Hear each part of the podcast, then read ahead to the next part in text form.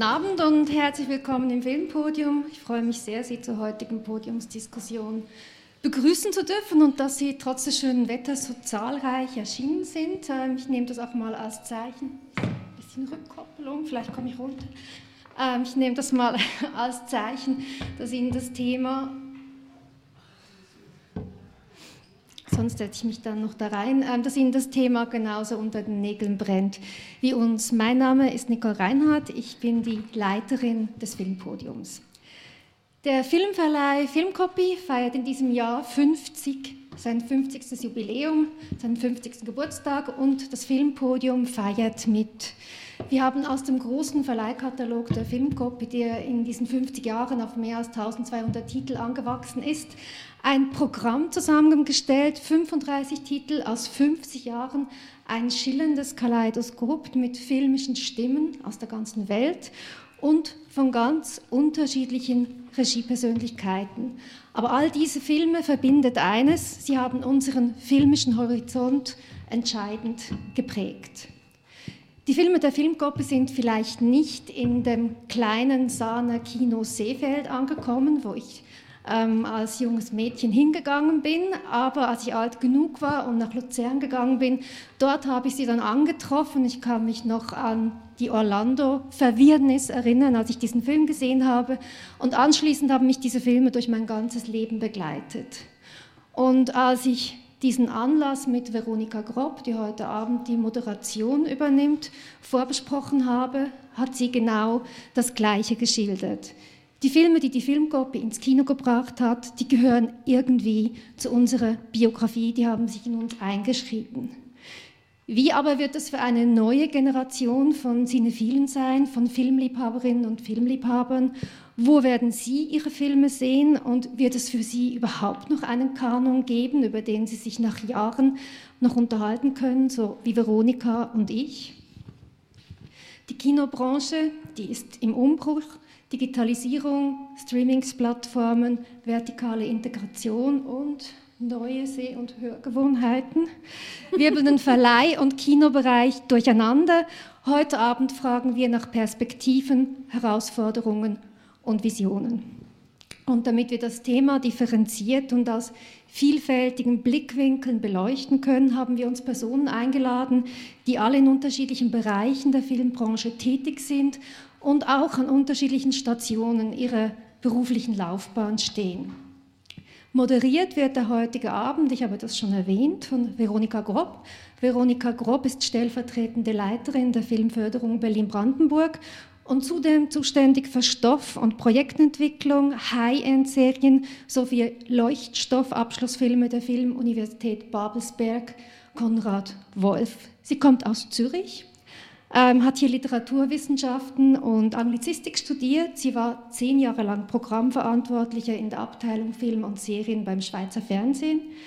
Sie war Redaktorin des Schweizer Filmjahrbuchs Cinema, Vorstandsvorsitzende des Kinos Xenix und sie war in der Kommission für Spielfilmförderung der Zürcher Filmstiftung. Sie hat also ganz unterschiedliche Bereiche dieser Branche gesehen und ich freue mich sehr, dass sie unsere Einladung angenommen hat, um dieses Podium zu moderieren. Unsere weiteren Gäste heute Abend sind ähm, Felix Hefkler und Yves Blösche, erste und zweite Generation Filmcopy, Lena Wurmer, Produzentin, Frank Braun, Kinobetreiber, Cyril Schäublin, Filmemacher und Nicola Ruffo, Direktor Swiss Films. Ich freue mich sehr, dass Sie unsere Einladung angenommen haben und heiße Sie alle herzlich willkommen. Und bevor ich Veronika das Mikrofon übergebe, noch ein kleiner Hinweis. Uns ist ein Lapsus passiert. Ähm, wir hatten die Veranstaltung versehentlich mit Eintrittspreis hinterlegt. Einige wenige haben online bezahlt, aber wir haben das schon zurück überwiesen. So, und nun wünsche ich uns allen einen spannenden, aufschlussreichen und visionenreichen Abend. Herzlich willkommen an unsere Gäste.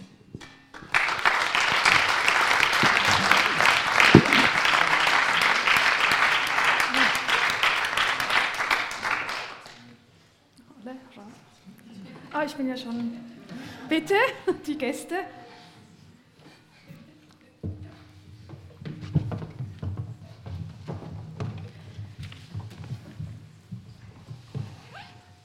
Ich setze mich mal hier hin. Ja, vielen Dank, Nicole, ähm, für die nette Vorstellung. Ich bin sehr gespannt. Ich glaube, wir haben hier ganz viele unterschiedliche Perspektiven auf dieses Thema. Ganz kurz, wir werden jetzt mal ein bisschen hier auf der Bühne ähm, sprechen. Ähm, ich hoffe, man sieht alle, sieht man dich. Ähm, und dann freuen wir uns natürlich auch auf Fragen aus dem Publikum von euch allen. Ich stelle jetzt nochmal die Runde vor, ähm, damit ihr wisst, wer wer ist. Ähm, wir beginnen mit den beiden Herren da außen von der Filmcopy. Nicole hat schon gesagt, ähm, äh, junge und ältere Generation. Ähm, Felix Hechler ganz außen gehört fast zu der Gründergeneration, aber nicht ganz. Darüber werden wir vielleicht noch mal kurz sprechen. Und Yves Blösche. Freut mich sehr, äh, dass wir äh, dieses Podium zum Jubiläum von 50 Jahre Filmcopy abhalten können. Ähm, dann daneben sitzt Lena Wurmer. Äh, Lena Wurmer ist nicht nur Produzentin, das sage ich gleich, aber auch. Sie hat an der DFFB in Berlin studiert, ähm, ist aber auch Schweizerin und kommt aus Aarau ursprünglich.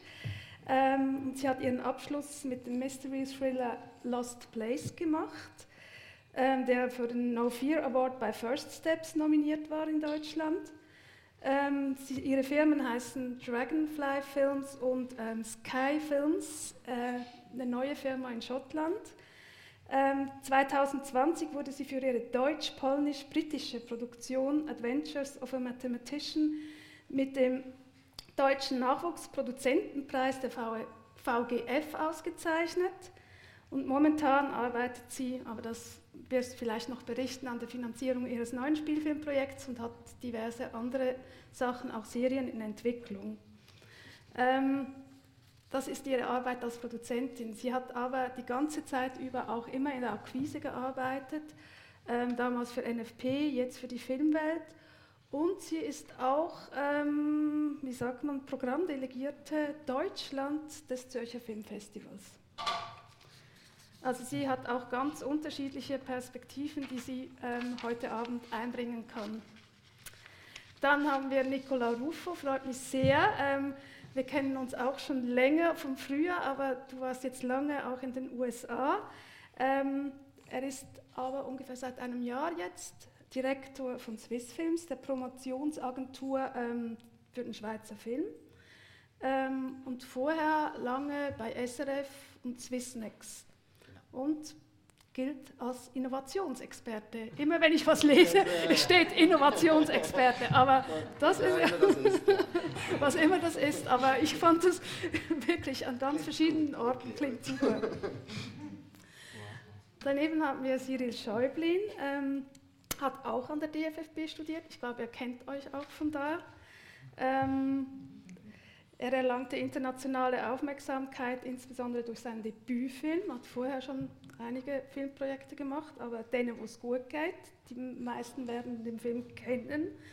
Er hat damals die Hauptpreise in Locarno und Edinburgh gewonnen und, den, und wurde für den Europäischen Filmpreis nominiert 2018. Ähm, er hat auch den Zürcher Filmpreis gewonnen 2018 mit denen, wo es gut geht.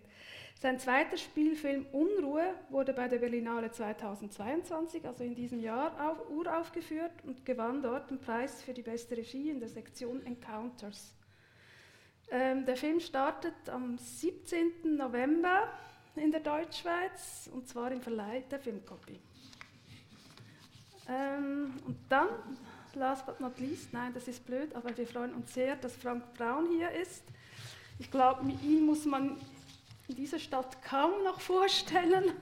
Ähm, 2020 zeichneten die Solothurner Filmtage ihn mit dem Prix d'Honneur aus. Er hat unter anderem das Animationsfilmfestival Fantasch mitbegründet und ist heute Programmleiter und schon seit langem Programmleiter äh, der, der Zürcher Kinos Riffraff, Houdini und Bourbaki in Luzern. Und ich glaube seit letztem Jahr, ich bin jetzt auch länger nicht mehr in Zürich gewesen, seit letztem Jahr auch für das Programm des Kino Kosmos zuständig in Zürich. Ähm, das wäre also unsere tolle Runde hier. Ähm, ich möchte vielleicht, ich hatte mich, Nicole hat es schon ein bisschen gesagt, ich hatte mich wirklich sehr gefreut, als ich angefragt worden bin, um dieses Podium zu moderieren, denn die Filmcopy hat wahrscheinlich wie fast kein anderer Verleih auch meine Filmbiografie geprägt. Als ich dieses Programm gesehen habe, das im Moment im Filmpodium zu sehen ist, wirklich total empfehlenswert, ähm, habe ich wirklich ganz viele von, von den Filmen, die, die, die wirklich wichtig waren für mich ähm, in der ganzen Zeit ähm, entdeckt. Also von Amelie zu Comorra, ähm, alles auf Zucker, Sommer vom Balkon, die Charmusch-Filme und so weiter. Alle im Verleih der Filmcopy und das ist, ähm, deswegen ist es mir wirklich eine Ehre, hier auch dieses Podium ähm, moderieren zu dürfen. Ähm, ich möchte vielleicht das auch als Einstiegsfrage nehmen, weil wir hier ja sitzen anlässlich dieses Jubiläums. Wie ist eure Verbindung jetzt mal nicht an die Filmcopy-Leute, ähm, sondern auch andere. Wie ist eure Verbindung mit den Filmen von der Filmcopy? Sicherlich ganz unterschiedlich.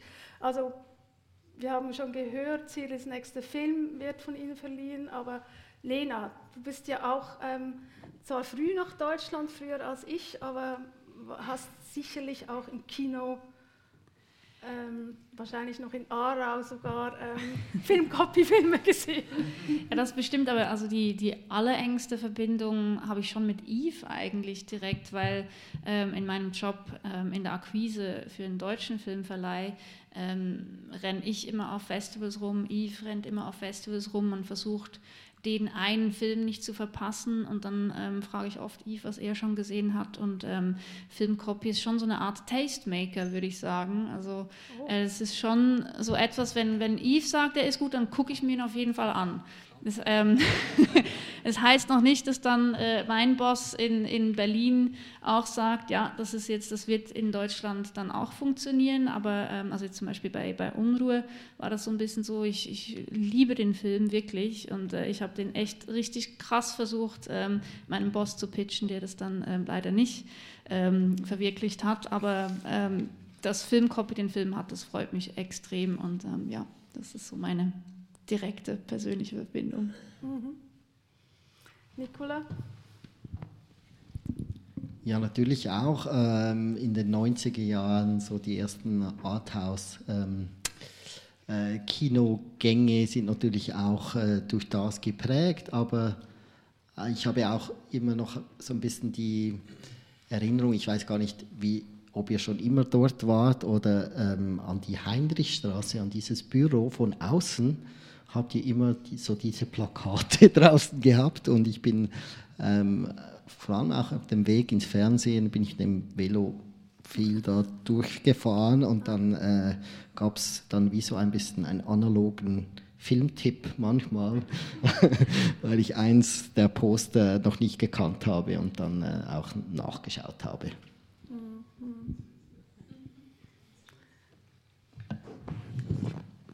Ähm, ich kann mich dem nur ein bisschen anschließen. Ich habe lange gleich um die Ecke gewohnt. Und bin Kreis 5. Kreis 5, genau. Und ja, immer im Kreis darum herumgelaufen. Und ähm, ja, habe die Poster sehr schön gefunden. Und jetzt bist du im Zentrum angelangt quasi. Jetzt bin ich ein bisschen marginalisierter am Stadtrand. genau. um, ähm, aber du darfst die Büros besuchen, meine ich jetzt. Ja, das darf ich, genau. Und das Poster hängt auch, vielleicht? Oder bald? Im Büro, bald, ja. ja. genau.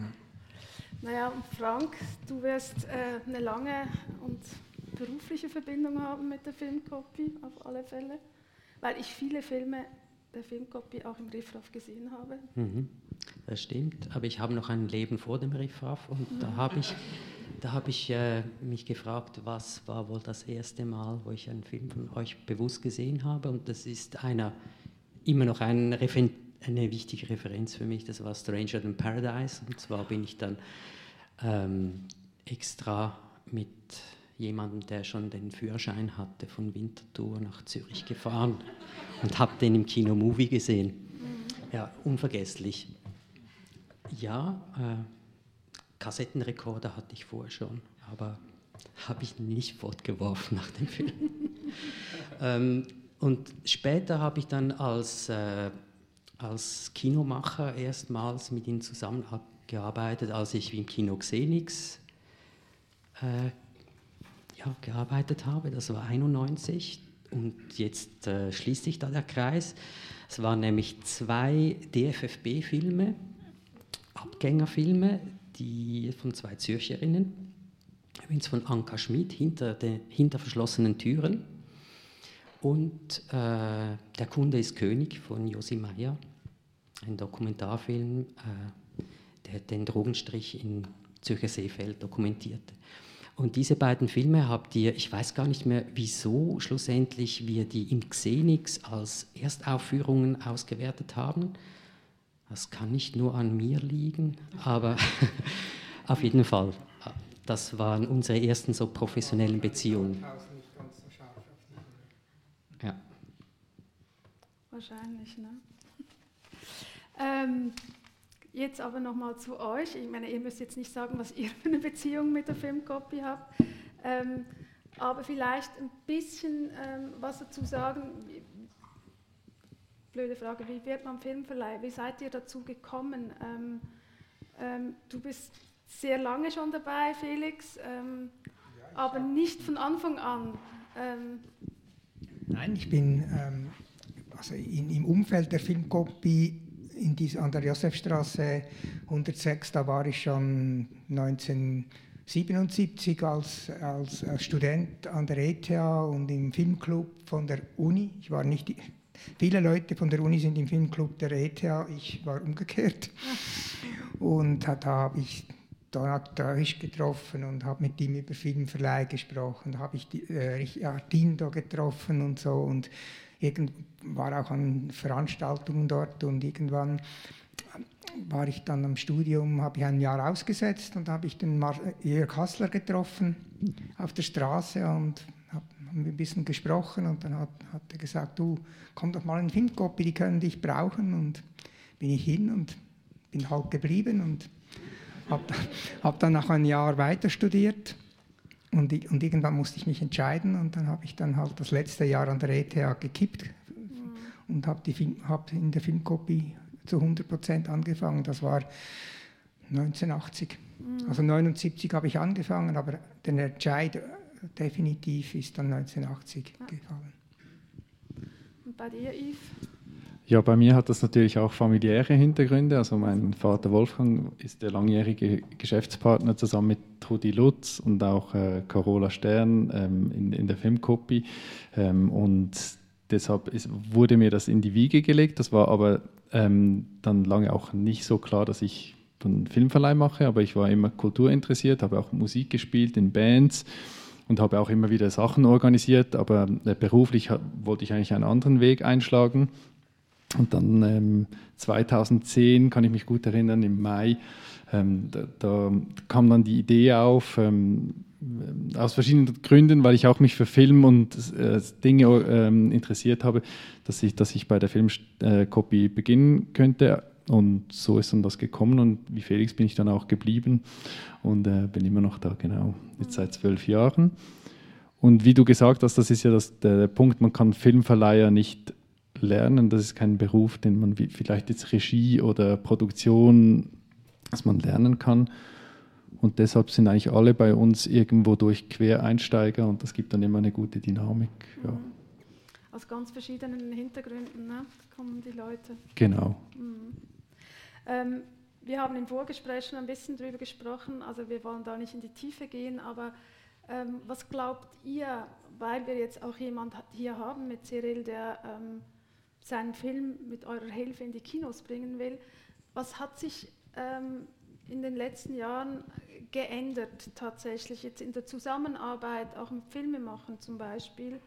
Glaubt ihr, hat sich da viel geändert oder in der Herausbringung des Film, eines Filmes? Ja, also soll ich mal antworten zuerst?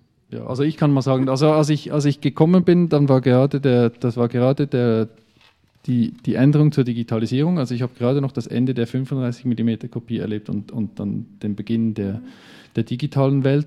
Und ähm, es hat sich insofern jetzt bei uns natürlich verändert, dass die Kosten ganz anders ähm, verteilt sind. Also früher musste man diese 35 mm Kopien ziehen, da musste man sich überlegen, nimmt man jetzt noch eine Kopie dazu oder nicht. Heute äh, geht, es nicht mal mehr mit Harddisk, sondern man kann eine Kopie auf dem digitalen Weg ausliefern. Also es gab ein Umdenken, aber grundsätzlich in der Arbeit ist das eigentlich immer noch, also wenn man sich über den Film austauscht, wenn man überlegt, was ist die Essenz eines Films und wie, was, was, was, was, wie was will man da rauskristallisieren, was soll auf dem Plakat sein, wie soll der Trailer sein, das ist eigentlich immer noch ähnlich und das ist auch die interessante Arbeit, dann mit den Filmen zu arbeiten und inhaltlich zu überlegen, ja, was, was, was ist eigentlich, was zeichnet diesen Film aus?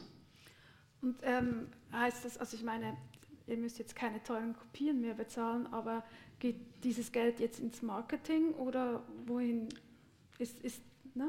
Ja, du kannst mal was.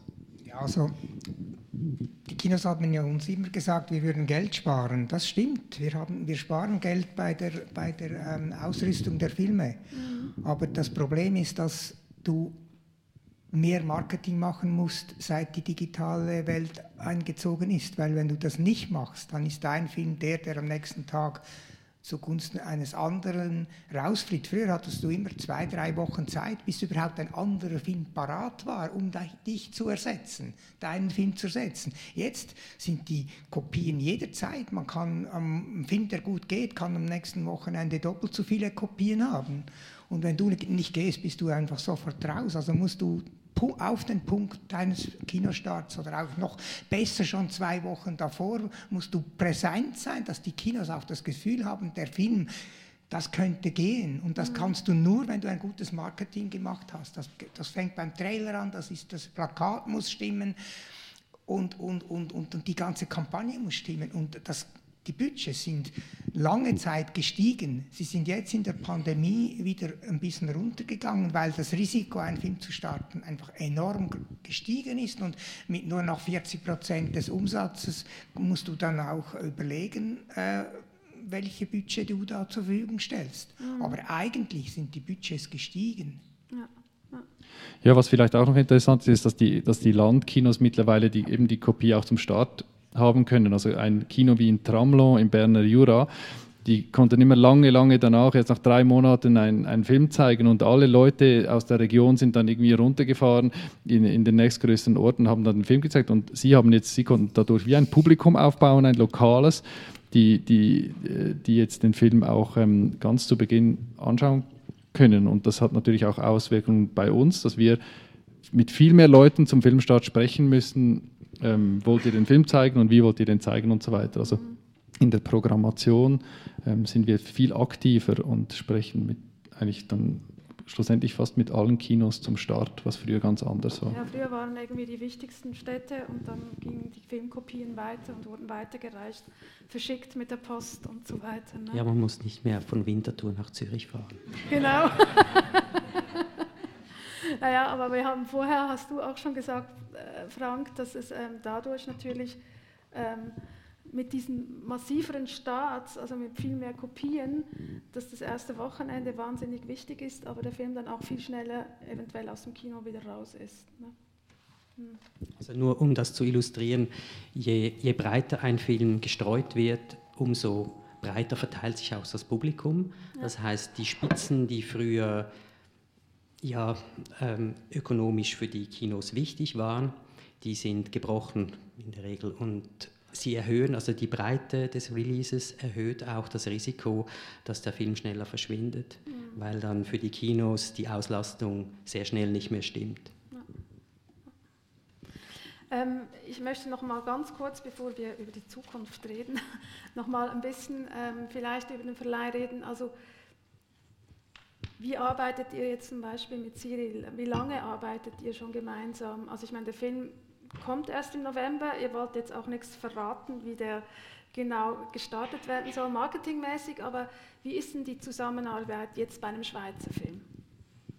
Ja, man kann schon etwas dazu sagen. Also man, man überlegt sich dann, in welchen Kinos ist der Film richtig platziert. Also eben, wer trägt jetzt auch diesen Geist diese, diese, ähm, dieses Films irgendwie mit und da äh, Cyril hat damit mit denen, was gut geht, Erfahrungen gesammelt und, und äh, hat ja, also das ist ja die, die Zusammenarbeit beim Schweizer Film ist sehr viel näher, weil man, weil es ein kleines Land ist und, und man eigentlich, man kennt sich, oder? Und, und so überlegt man dann ja, wie, wie, wie der Film, wie die Auswertung stattfinden soll. Und man, ja, das beginnt schon ziemlich früh. Ähm, jetzt im Fall von Cyril, er hat sehr klare Vorstellungen schon gehabt, wie, wie jetzt zum Beispiel das Plakat aussehen soll ähm, und, und hat dann jetzt uns eher so als, als ähm, sagen wir jetzt Ping-Pong, er hat dann uns gefragt, ja, wie findet ihr das und findet, ja und so, das war mehr so ein Austausch, ähm, jetzt also ein vielleicht ein, eine Art beratender Austausch jetzt von, von unserer Seite her und das, das finde ich immer schön, wenn jemand mit einer ähm, klaren Idee kommt und ähm, und zum Teil gibt es dann auch Diskussionen, zum Beispiel bei den Untertiteln. Äh, Cyril hat ähm, ähm, sehr viel Informationen in seinen Filmen, befinden sich im unteren Bildrand. Ähm, und äh, da sind dann die Untertitel und dann ähm, ähm, diskutiert man, wie, wie kann man das also ästhetisch machen das, und trotzdem lesbar. Genau. Und, und ja, solche Sachen diskutiert man dann und, und, und, ähm, und dann macht man eine tolle Kampagne und hofft, dass, war, dass wart das ihr passt. schon vor dem, also vor dem Dreh dabei oder danach? Bei, bei wir, wir, also wir, waren, wir haben das Drehbuch gelesen und ähm, haben dann auf Basis des Drehbuchs haben wir eigentlich gesagt, ähm, ja, das, das, das interessiert uns, wir möchten das gerne zusammen machen und haben dann aber Serial auch getroffen. Also das war ein, es ist ja dann nicht nur der Film, es ist ja dann auch die Arbeitsweise, wie man irgendwie zusammenarbeitet und irgendwie die gleiche Vision teilt. Also ich finde, das, wird, das ist irgendwie auch wichtig, vor allem in langjährigen Zusammenarbeiten. Mhm. Ja. Ähm, vielleicht noch aus der Sicht als Produzentin, ähm, jetzt mit meinem Produzentin-Hut auf und nicht mit der Akquise. Ähm, also ich, ich habe so die Erfahrung gemacht, ich habe jetzt drei Langspielfilme produziert und ich finde, es ist extrem wichtig als Produzentin schon ähm, auch eine Idee zu haben, wo soll der Film hin und nicht einfach einen Film zu produzieren und dann denkt man, ja, und der, wir haben jetzt einen Verleih und der weiß dann schon, was Sache ist, sondern wirklich versucht auch äh, Material zu liefern. Auch das fängt mit den Stills an, mit den Standfotos, dass man genug Material hat, damit dann der Verleih auch wirklich damit arbeiten kann, weil ich äh, oft auch mit Kolleginnen und Kollegen, die dann irgendwie im Independent-Bereich muss man überall sparen und dann spart man an der Standfotografie meine tolle Standfotografin ist hier im Publikum heute auch. Ähm, aber das hilft. Also es ist wirklich so, all diese kleinen Dinge äh, muss man sich auch schon im Vorfeld überlegen, wenn man produziert und kann nicht einfach danach zum Verleih gehen und denken, okay, ich liefere jetzt das Produkt ab und der Verleih macht dann schon was und das funktioniert dann. Meistens ist es nicht so. Also wenn eine schöne ähm, Zusammenarbeit mit dem Verleih ist eigentlich, dass man zusammen eben die Vision teilt, wo wird der Film platziert, was kann man zusammen tun und dann ergibt sich dann hoffentlich auch ein, ein Ergebnis im, äh, im Box Office, aber zumindest glaube ich, ist der Austausch und die Kommunikation extrem wichtig. Mhm. Also dann würdest du sehr dafür plädieren, dass, ähm, dass man einen Verleih hat, bevor man beginnt zu drehen. Weil das ist immer wieder ein Thema bei uns, weil ähm, ganz viele Filmemacher sagen, ja, wir finden keinen Verleih. Ähm, da gibt uns niemand ein LOI und so weiter, wir drehen jetzt. Und, also für die Art von Filmen, die ich mache, glaube ich ja. Mhm. Aber das sind auch Filme, die einen Verleih finden, bereits in der Phase. und zwar gute Verleihs. Ähm, Cyril, was, was, ähm, also du bist jetzt bei der Filmcopy, was, was, was hast du dir überlegt, äh, als du auf die Suche nach einem Verleih gegangen bist? Oder was, was mhm. ist für dich wichtig bei der Zusammenarbeit mit einem Verleih? Mhm bei meinem ersten Film war es auch so, dass ich äh, Verleihe angeschrieben habe und einfach gar keine Antwort erhalten habe oder ähm, Absagen oder sogar eine Drohung. also im Sinne von, dieser Film wird, wenn überhaupt, nicht mehr als 200 Leute erreichen. Das war, ähm, das auf war Drehbuchbasis? Die Drohung, auf Drehbuchbasis. Ja. Ähm, und genau jetzt gibt es diese Situation, dass, dass ähm, wir uns treffen konnten vor dem, vor dem Dreh.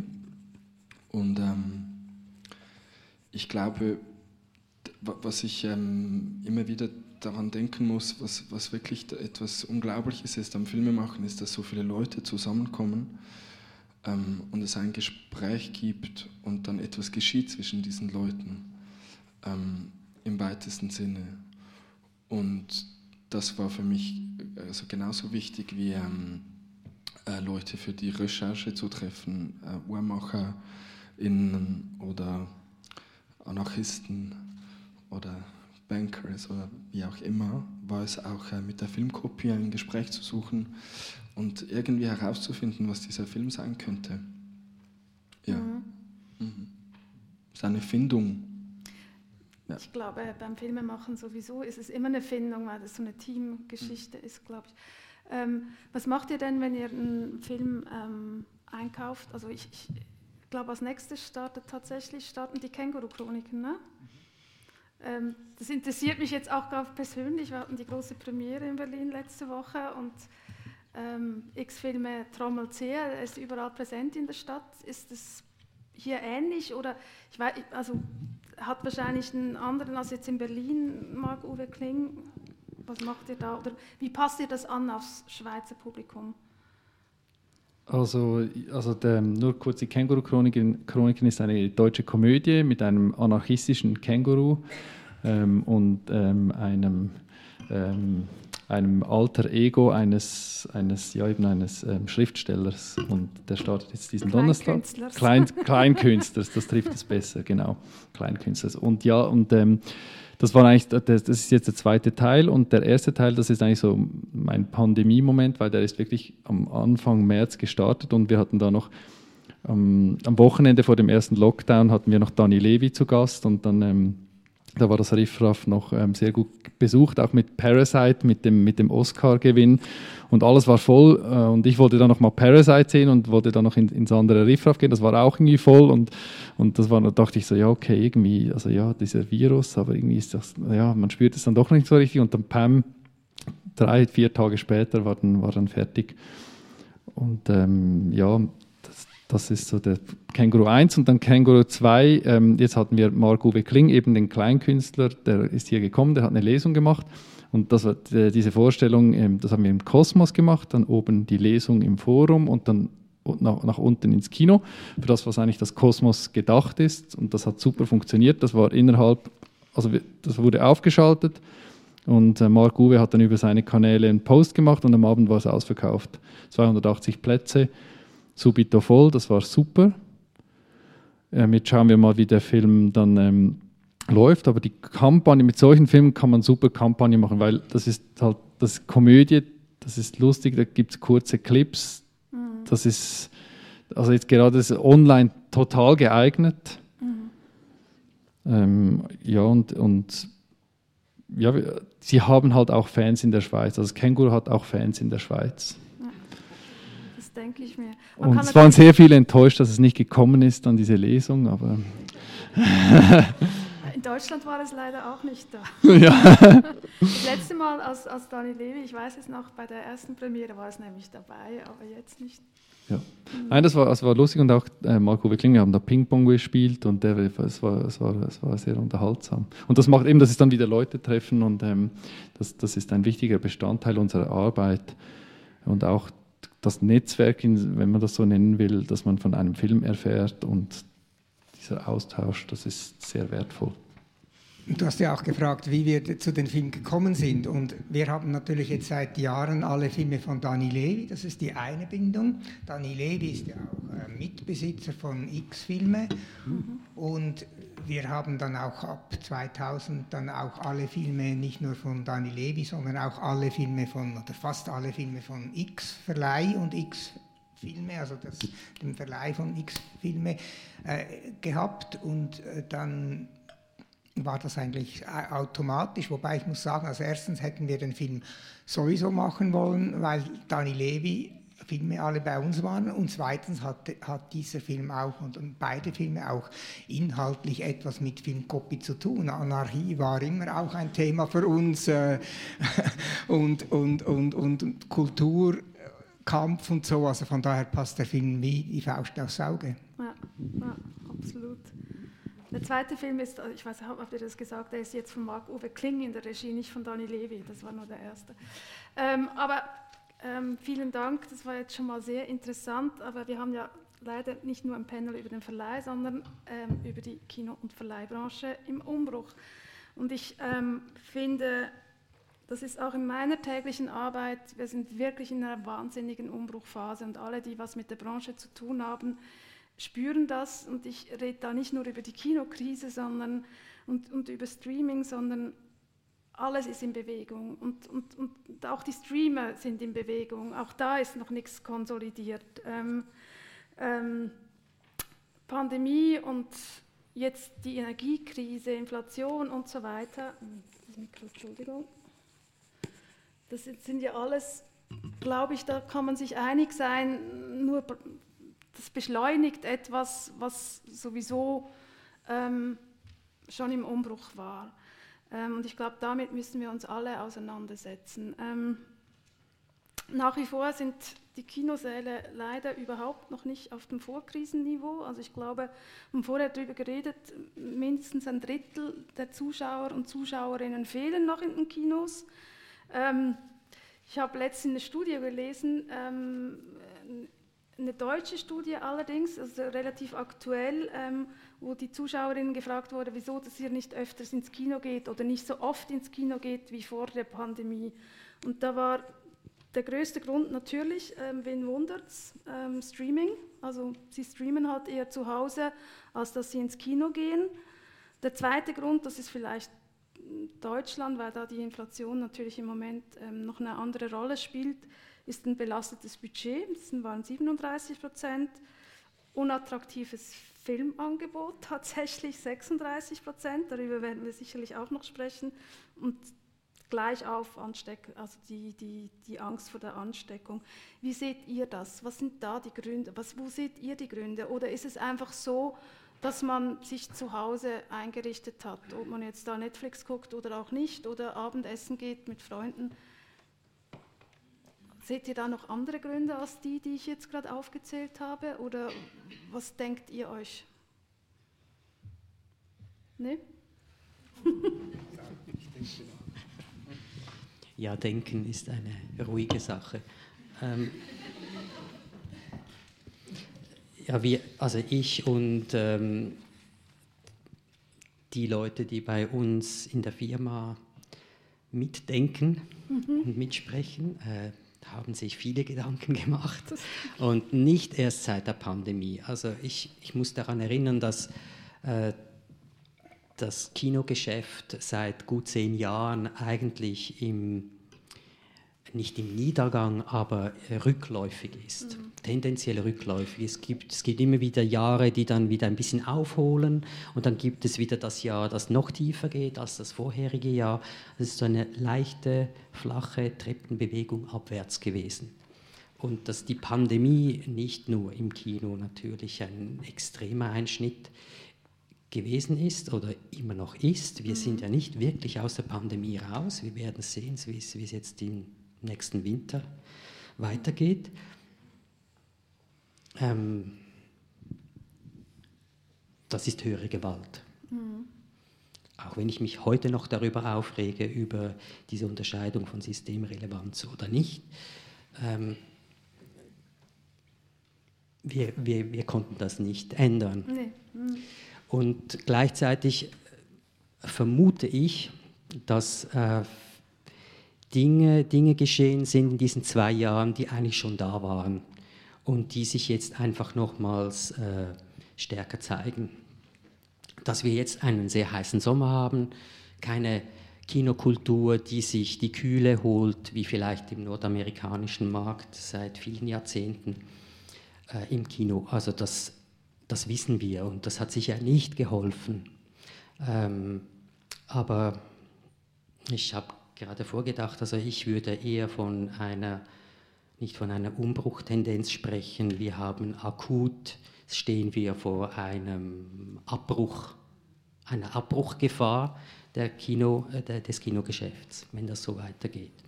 Weil wir, wir, und ich spreche jetzt generell von wir, es gibt nicht mehr die, den nötigen Spielraum ähm, von äh, Einsparungen oder von äh, Reserven, sage ich mal so generell, die das ähm, Weiterfunktionieren auf diesem Niveau auf mittlere Zeit, also auf mittlere Dauer ermöglicht.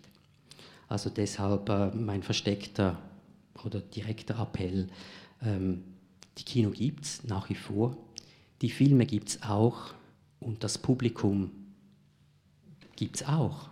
Und äh, mein Appell ist an Sie, gehen Sie ins Kino, wenn Ihnen daran liegt. Aber ich nochmals zurück, ich, ich denke, die, das Verhältnis zu einem Film hat sich geändert. Also die werden noch wahrgenommen, wenn sie kommen. Man, es gibt Festivals, die die Filme auf, den, auf das Podest stellen. Man spricht davon, sogar die, das Feuilleton äh, schreibt noch, zumindest über Festivals, sehr ähm, regelmäßig. Die Reaktion des Publikums ist nicht mehr dieselbe. Also würde ich behaupten, ein großer Teil sagt sich, ah ja, tatsächlich, das wäre jetzt noch interessant. Aber die Dringlichkeit, den Film gleich im Kino sehen zu wollen, die ist weg. Nicht, weil man nicht gerne ins Kino gehen würde, sondern weil die Möglichkeit besteht, zumindest theoretisch, den Film jederzeit sehen zu können, sei es im Kino oder später oder gleichzeitig online. Mhm. Das hat sich geändert und ich glaube, dieses Mindset werden wir nicht, nicht wieder rückgängig machen können. Mhm. Deshalb sind, also wenn wir über äh, die Zukunft des Kinos sprechen wollen, müssen wir auch über Finanzen sprechen, über Geld. Ähm, ja, weil Kino, Kino kostet Geld. Mhm. Mhm.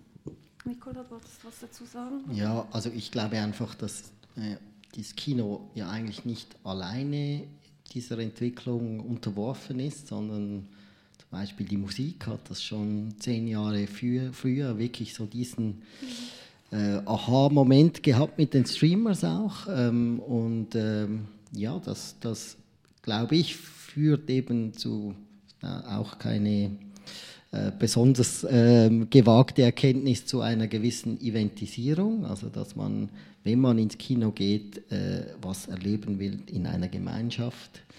Und ich glaube deshalb auch die, die Festivals ähm, relativ gut funktionieren noch, äh, jetzt nach der Pandemie. Ähm, und ja, jetzt wie die Schwierigkeit ist ähm, in dieser Eventisierung, wie man diesen Kinobesuch da einbettet.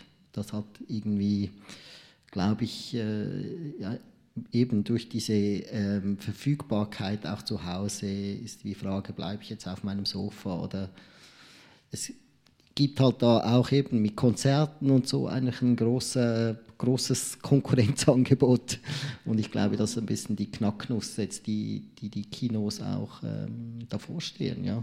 Ähm. Aber ich fand das, äh, das fand ich wirklich sehr interessant. Das habe ich bei dir im Interview gelesen und, und auch gehört da beim Panel, ähm, das in Locarno ähm, stattgefunden hat zum Kino ist tot oder es lebe das Kino. Ähm, es kann ja, ich glaube, ein Kinobetrieb kann ja eben auch nicht nur durch Events leben, das kann man gar nicht leisten. Ne? Kino Sondern, ist Alltag. Kino ist ein Alltagsangebot. Genau. Mhm, mhm. Das muss man sich merken. Eben, man kann natürlich, man kann natürlich Marc Uwe Kling einmal holen, aber die meisten, Film, die meisten Leute sehen einen Film im Kino ohne Marc Uwe Kling Lesung vorher. Ja, ich würde den Begriff Event ein bisschen weiter fassen. Event ist auch der James Bond. Event kann auch Star Wars sein. Event kann auch die göttliche Ordnung sein. Das können Filme sein, die ein Muss sind, dass sie gesehen werden wollen. Und dann ist es auch ein Event. Dann reden nämlich die Leute im Privaten nur noch von diesem Film. Und dann ist dieser Film ein Event. Und dann läuft er, und der Bond ist das beste Beispiel, in der Pandemie dieselbe Besucherzahl wie der letzte Bond vor der Pandemie. Das ist möglich. Und das war beim Spider-Man ebenfalls. Da hat niemand erwartet, dass der solche Zahlen macht in der Pandemie. Diese Beispiele gibt es. Und diese Beispiele wird es auch in Zukunft geben. Das Problem ist aber, dass der ganze Mittelbau davon, wo die Verleiher und auch die Kinos leben, keine, keine Einnahmen mehr generieren, die dieses diese Arbeit äh, erträglich machen, also erträglich im Sinn von wirtschaftlich erträglich machen. Und das ist das große Problem. Hm. Genau. Christian Breuer hat mal gesagt, man kann nur noch entweder Eventfilme oder, oder Filme zu Events machen und sonst ist es wahnsinnig schwierig, ähm, überhaupt die Zuschauer und Zuschauerinnen ins Kino zu bringen. Ähm, aber das sind natürlich nicht nur die ganz großen, sondern es gibt sicherlich auch im Arthouse-Bereich immer wieder Eventsfilme, aber es sind eben viel weniger geworden. Oder es gibt nicht mehr die, die mal grundsätzlich einigermaßen funktionieren und, und vielleicht für den Verleih oder für die Kinos auch Erträge bringen, aber sondern die sind irgendwie weggefallen. Entweder Top oder Flop sozusagen, oder? Ja, und ich glaube, die Herausforderung ist auch, also ja, das stimmt. Ähm, und es gibt aber immer wieder eben, es gibt Überraschungen. Und also Drive My Car ist so eine Überraschung. Der, der, ähm, und das ist die Herausforderung, dass wir alle nicht mehr genau wissen, welcher Film das läuft oder nicht läuft. Das, ist, das hat sich auch etwas verändert. Eben, ähm, Felix hat es im Vorgespräch gesagt, ähm, von zehn Filmen waren früher zwei super, fünf haben sich irgendwie orientiert und zwei waren, waren Flops und jetzt ist es irgendwie zwei sind super und sieben oder acht sind irgendwie äh, machen nichts mehr und das ist ein, eine Verschiebung, oder? Und, und das ist die große Herausforderung, die, die Filme zu finden, jetzt für uns, äh, für uns schon als Verleih. Und danach ist es auch für das Kino die Herausforderung, die richtigen Filme zu programmieren zu den richtigen, Zeit, äh, zu den richtigen Zeiten. Mhm. Und im Moment ist es irgendwie so, dass, dass, ähm, dass es noch die, die, dass die, die Möglichkeit, ähm, die Filme zu zeigen, es wird eigentlich ausgereizt, möglichst viele Filme zu zeigen. Und das, das verkürzt die Laufdauer und deshalb werden die Filme wie auch nicht mehr ausgespielt. Mhm. Und ähm, zum Teil kämpft man da sehr stark dann an einem Montag und erreicht auch, dass der Film drin bleibt. Und der Film wird dann noch über, ich sage jetzt mal im Extremfall, über zehn Wochen noch gespielt. Und es hängt nur daran, dass man diese eine Vorstellung durchgebracht hat. Und das zeigt einfach, dass die Filme eigentlich noch ein Potenzial haben oder man programmiert sie in einem anderen Kino und sie laufen noch mal x Wochen. Das ist dann wieder diese ähm, es gibt auch andere Beispiele, aber das gibt es einfach. Und dort ist das, ist strukturelle Problem unserer Branche, dass, wir, dass es eigentlich ähm, sehr, sehr, viele Filme gibt, die, produziert werden und diese auch alle den Drang haben, ins Kino zu gehen und dass für gewisse Filme dann die, die Lebdauer verkürzt und auch die Möglichkeit, sich zu entfalten und auch die, die Mund-zu-Mund-Propaganda. Aber das ist auch kein neues Phänomen, das ist nicht seit der Pandemie, das ist schon, eigentlich ist das mit, gekommen mit der, mit der Digitalisierung. Digitalisierung, ja. Ähm, darf ich mal, das, ich, das könnt ihr wahrscheinlich, ähm, oder dürft ihr nicht beantworten aus Berufsethos, aber ähm, ich meine, es, es, gab ja auch schon wirklich die Diskussion, immer vor allem aus dem amerikanischen Kino, da kommt nichts mehr Neues, Innovatives. Ne? Also das ist irgendwie schwieriger geworden. Und ich meine, in Deutschland ist es tatsächlich so, und ich glaube viel mehr noch als in der Schweiz, dass sehr viele unabhängige Produzenten, Produzentinnen und vor allem aber eben auch kreative Autoren, Autorinnen, Regisseure, Regisseurinnen mittlerweile für Streaming arbeiten, nicht nur, sondern die hoppen auch hin und her. Also ob das jetzt X-Filme ist oder Maria Schrader oder Julia von Heinz oder also die machen einfach beides. Ähm, das ist, glaube ich, in der Schweiz, weil es halt noch nicht diese Angebote gibt, nicht so, aber man hat viel darüber geredet, dass ein großer Teil der Innovation, Kreation, der Kreativen auch in Streaming abgewandert ist. Ähm,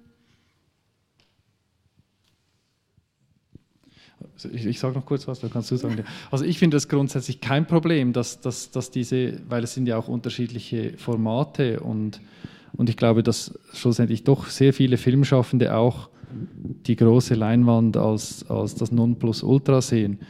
Ähm, ich glaube, und es, es, gab auch immer, also jetzt in den letzten Jahren, es gab Roma, es gab, äh, es ist eher die, die Schwierigkeit, dass diese Filme nicht mehr unabhängig sind, also dass die für uns eigentlich nicht mehr verfügbar, nicht mehr verfügbar sind, sondern dass die entweder bei Major-Firmen sind, also zum Beispiel Focus Features, ähm, die haben sehr viele Filme produziert, die dann auf den Markt kamen und die dann unter anderem auch bei uns waren. Das, das, wurde dann, das ist jetzt alles Universal und dann kommt ähm, ähm, irgendwie Lady Bird von Greta Gerwig kommt dann bei Universal raus oder The Lighthouse äh, kommt, äh, bei, ähm, kommt, dann bei Universal raus und so weiter. Das sind Filme, die, die ursprünglich eigentlich unabhängig waren. Und so kam, haben die Streamer auch von den Major Companies dann halt auch Filme weggenommen, eben zum Beispiel Roma. Das ist die, das so, ähm, die Struktur hat sich geändert, wie in Anführungszeichen unabhängige Filme ähm, verteilt werden auf dann die Verleih oder im, ja genau. Und das genau. ist auch immer noch im, im Umbruch, also das passiert ja jetzt täglich, überall hört man wieder von Übernahmen und, und, und so weiter, ne? das denke ich mir. Mhm. Also ich, ich will nicht ins Streamer-Bashing einschlagen, aber ich kann doch, also ich habe viele Beispiele jetzt erlebt, die einfach frustrierend sind, wenn man an einem Festival einen Film sieht, erstmals, und dann aber erfährt, dass Netflix ihn kauft und nicht ins Kino bringen wird. Obwohl, und da wäre ich nicht der Einzige, der sich das wünscht, sondern auch, ich bin sicher, da gäbe es ein großes Publikum, sich den Film auf der großen Leinwand ansehen mhm. möchte. Und das ist natürlich, äh, ich hoffe, dass das irgendwann wieder in eine andere Richtung laufen könnte, aber, aber die, die Arroganz, muss ich schon sagen, mhm. also dieser großen Firmen, die hat nicht abgenommen. Ja. Aber es, es, geht, also ich glaube, es geht jetzt nicht nur bei Netflix, überall, also auch bei den öffentlich-rechtlichen und so weiter, es geht überall um Exklusivität. Also ich fand es zum Beispiel lustig, Disney Plus, die ja die zu den ersten gehört hatten, die überhaupt ähm, Filme direkt auf den Streaming oder, oder, oder gleichzeitig auf Streaming, die haben jetzt Avatar aus ähm, aus ihrem eigenen Streaming-Angebot rausgenommen, um den nochmal exklusiv im Kino zu zeigen vor dem Start des zweiten. Das fand ich extrem ähm, absurd auf eine Art. Ähm, Lena, du wolltest noch was sagen? Äh, ja, vielleicht einfach aus der Sicht jetzt von der Produzentin gesprochen. Ähm, ich meine, ich habe mich schon immer versucht, breit aufzustellen und nicht nur einfach zu produzieren, sondern auch den Einblick mit der Akquise zu haben, was ist der Markt, was passiert im Markt.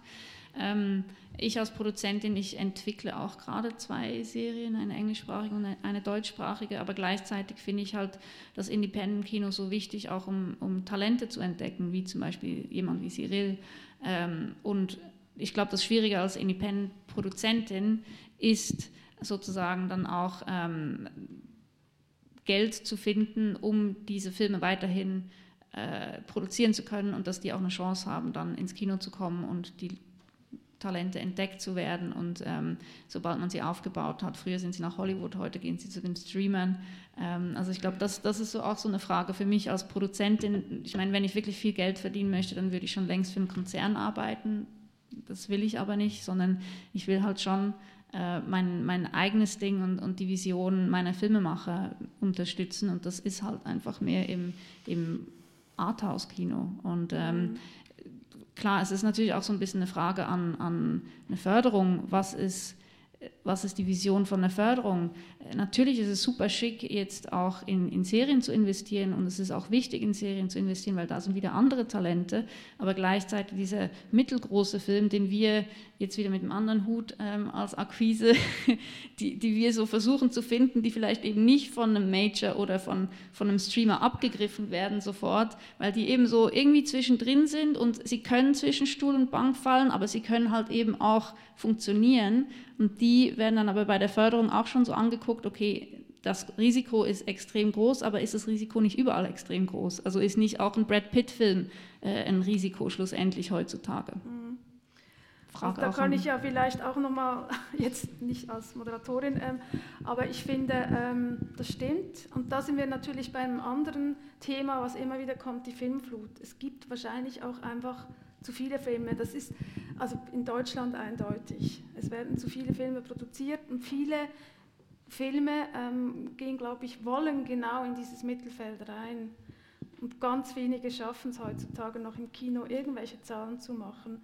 Und ich glaube, ähm, also das, das, stimmt. Also wir reden, wenn wir Fördersetzung haben, ist es genau die Diskussion. Also ist ein Film künstlerisch, ist er ein Festivalfilm, ähm, ist er innovativ, ist, er, ist, er, ist es ein tolles Projekt oder ist es ein kommerzieller Erfolg? Ich meine, die, die, die Serienförderung ist für uns eine Standortförderung, ganz klar. Da geht es da geht's um Standort, da geht es um Wirtschaft. Aber ähm, diese Schere, die da aufgeht, was ihr ja auch schon beschrieben habt, die sehen wir natürlich schon viel früher, also in der Förderung.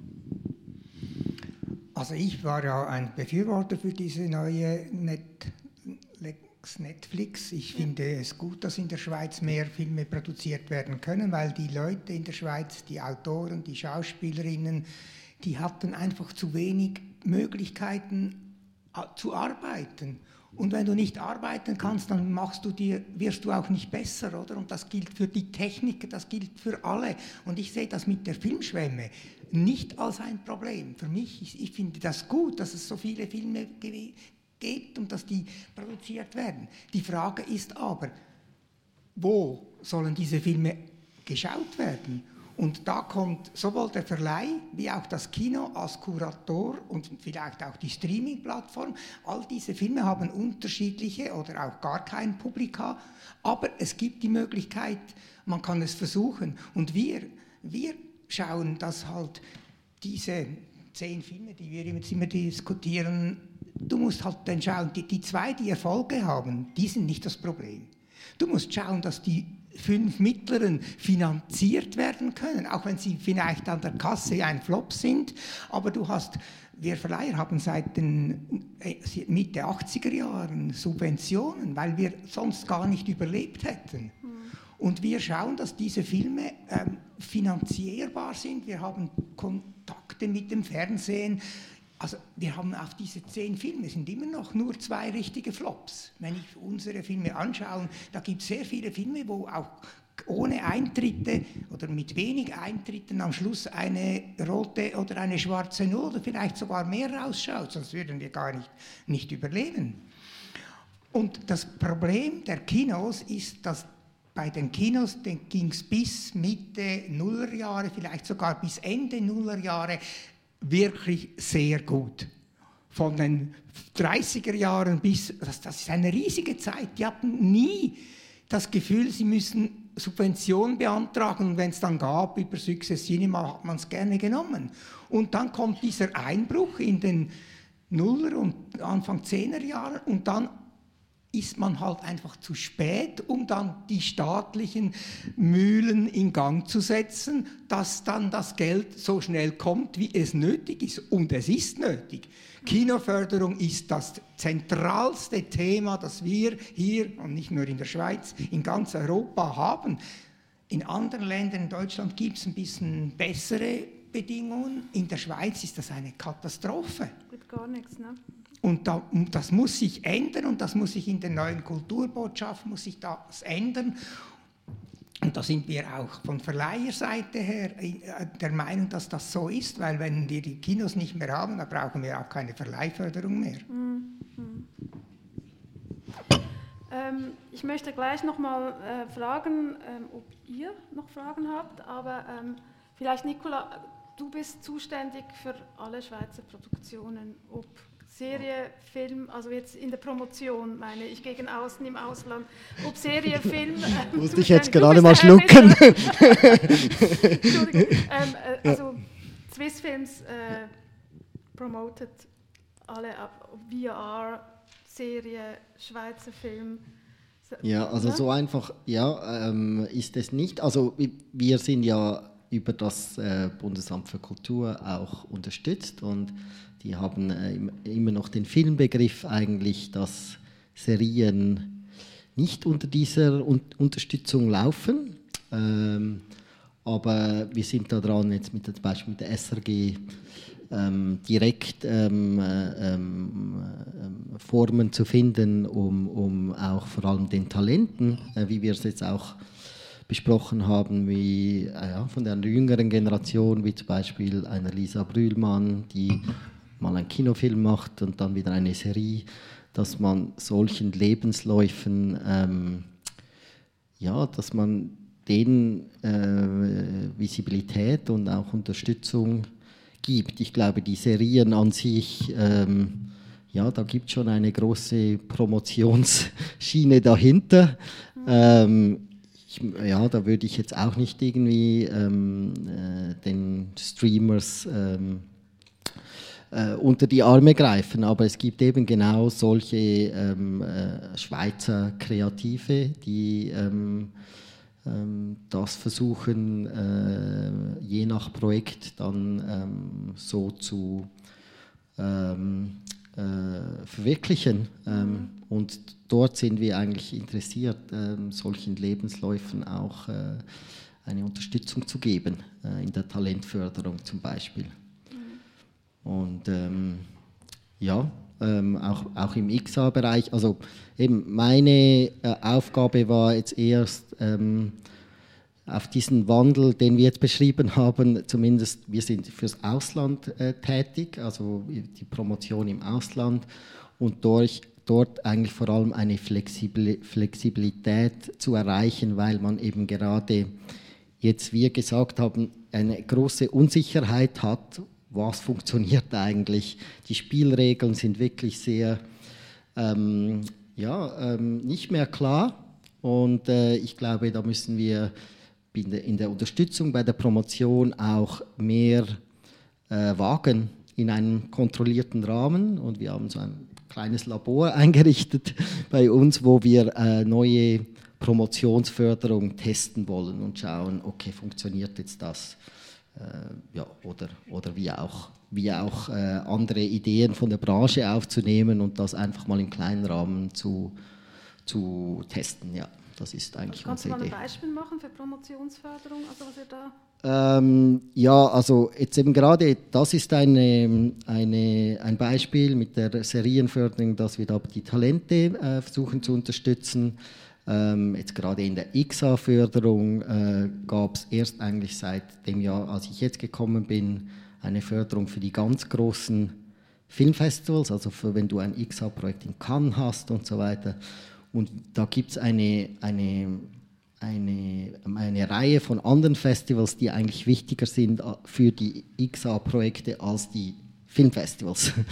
Und dort wollen wir jetzt auch äh, mit Projekten Erfahrungen sammeln und eigentlich ähm, die Unterstützung erweitern, mhm. zum Beispiel. Mhm.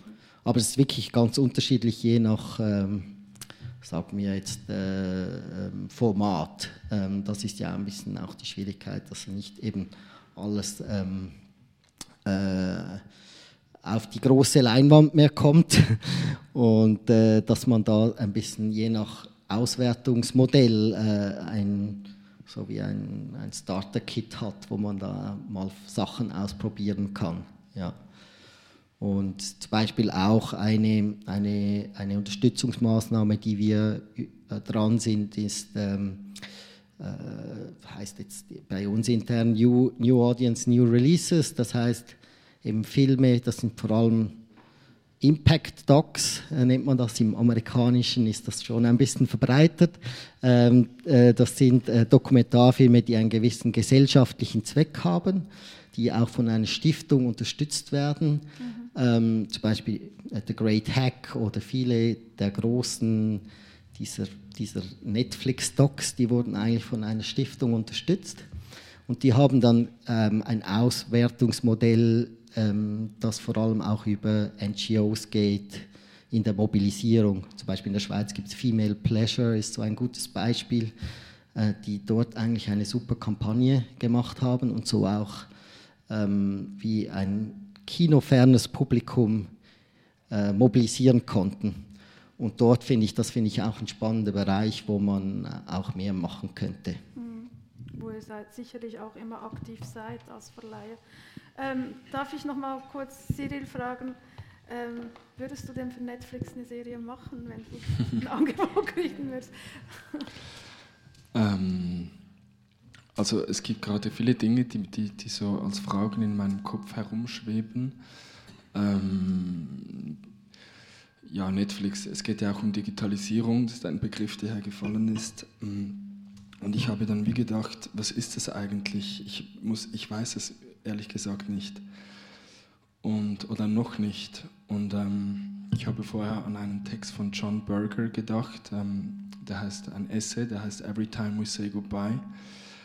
Und da spricht er eigentlich, das in den 70er Jahren, und er spricht von, ähm, also er vergleicht das Kino mit Gemälden. Und er sagt, bei einem Gemälde, man guckt ein Gemälde an und das ist, als würde das Bild zu einem hinkommen und dann ist man zusammen da.